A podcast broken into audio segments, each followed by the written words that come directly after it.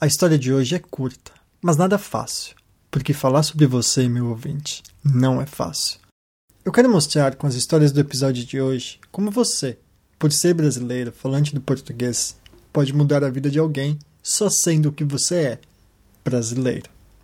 No episódio de hoje, a gente vai olhar por trás da cortina do que é ser brasileiro em um dia de festa. Eu sou o Mal Hernandes e você está ouvindo ninguém. Você já pensou que uma hashtag é tipo um abraço? Para quem não sabe, hashtag é o símbolo do jogo da velha, criado pelo Twitter para ajudar os usuários a filtrarem mensagens por temas. Claro, existem hashtags de ódio, mas vamos pegar uma hashtag do tipo hashtag parabéns mal ou hashtag obrigado ouvinte. A cada tweet com essa hashtag que você recebesse, você sentiria um abraço. Eu sinto um abraço. E hoje, dia 21 de outubro, é o dia que o brasileiro comemora o lançamento do primeiro podcast em português. Hoje é o dia do podcast. De certa forma, esse é o dia que a gente decidiu comemorar o aniversário do podcast no Brasil. Também, para quem não sabe, podcast é uma espécie de programa de rádio, mas na internet. Viu, pai? O Twitter tornou-se uma grande árvore de Natal virtual por causa dessa data. Você devia experimentar seguir o dia do podcast no Twitter e ver a grande festa que está tomando conta da comunidade de podcasters.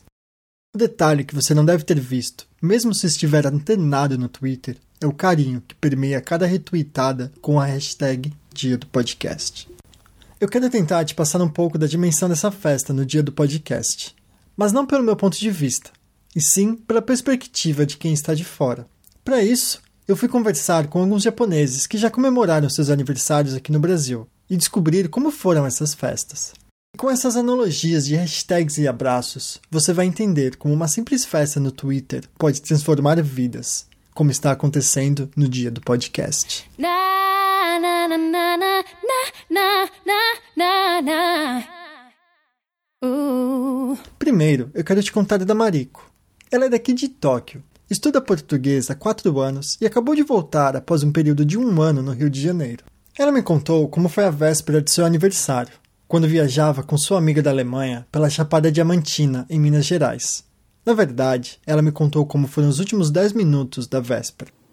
A noite de, de, de meu aniversário, eu, eu fui com minha amiga da Alemanha e a gente entrou num bar para beber, para passar meu aniversário esse, esse tempo. E teve um, um brasileiro e ele era o garçom. E minha amiga era falou que eu vou ter aniversário em tipo 10 minutos. A Mariko foi a um bar para beber alguma coisa antes de voltar para a cama. Quando o garçom descobriu que seria aniversário dela, a festa estava armada. Ele logo pediu para que o músico cantasse parabéns e trouxe até um bolo. E esses pequenos gestos a deixaram muito feliz.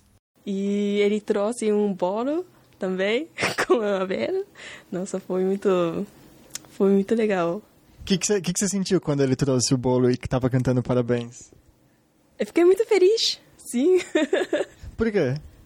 Porque nem, nem pensei nisso antes. Eu só pensei que eu vou passar tranquilo, com, com muita tranquilidade, vou passar por. A espontaneidade com que a festa foi armada é o que me toca nessa história. Eu nunca entendi por que, que em Tóquio essas coisas nunca acontecem. Até conversei um pouco com a Mariko sobre isso.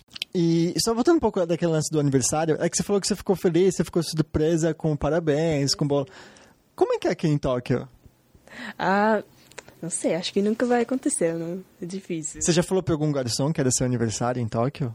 Não, hum, tipo, você tem que ligar antes para quando você reserva esse lugar, você fala que vai ter um amigo ou amiga que vai ter aniversário, você fala, conta, conta, e você tem que reservar para isso.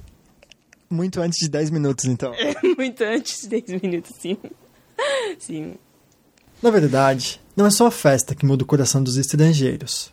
No segundo episódio desse projeto Ninguém, eu conversei com o Hongo-san, e ele também me contou como foi um de seus aniversários no Brasil. Ele falou que recebeu o feliz aniversário de uma amiga seguida de um abraço. E foi nessa hora que ele finalmente percebeu que sabia falar português. Uma amiga de longe. pode o seu dia de aniversário? Sim, sim, sim. Vem cá, ó. Te abraçou, aí me beijou, né? né? Beijo no rosto. O beijo no rosto dos lados. É, abraçou fortemente. Eu nunca tinha recebido um abraço tão forte. É.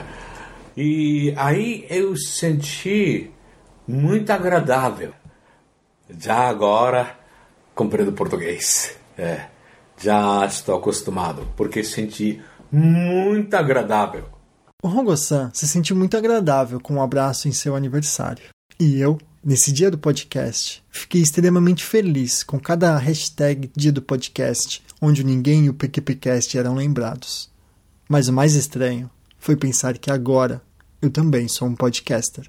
Obrigado por cada uma das mensagens que você me mandou. E fica aqui o meu pedido para que nesse dia do podcast você também entre nessa festa e recomende um podcast para alguém. E nem precisa ser do ninguém.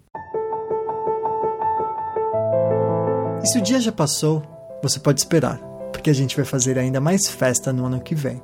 Aproveitando, quero desejar um feliz dia do podcast para todos os podcasters que falam português, em especial para o pessoal da Voz de Delirium, Cabuloso Cast e The Dudes.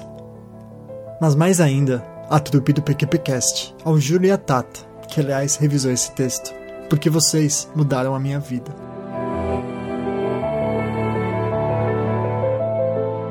E principalmente a mídia podcast. Meu amigo, eu te desejo um feliz aniversário. Mas não um feliz aniversário qualquer. Um feliz aniversário de um brasileiro. Os brasileiros, acho que eles sabem como desfrutar a vida, como uh, aproveitar a vida. Isso é uma coisa que aprendi. Aproveitar a vida é editar fita de áudio.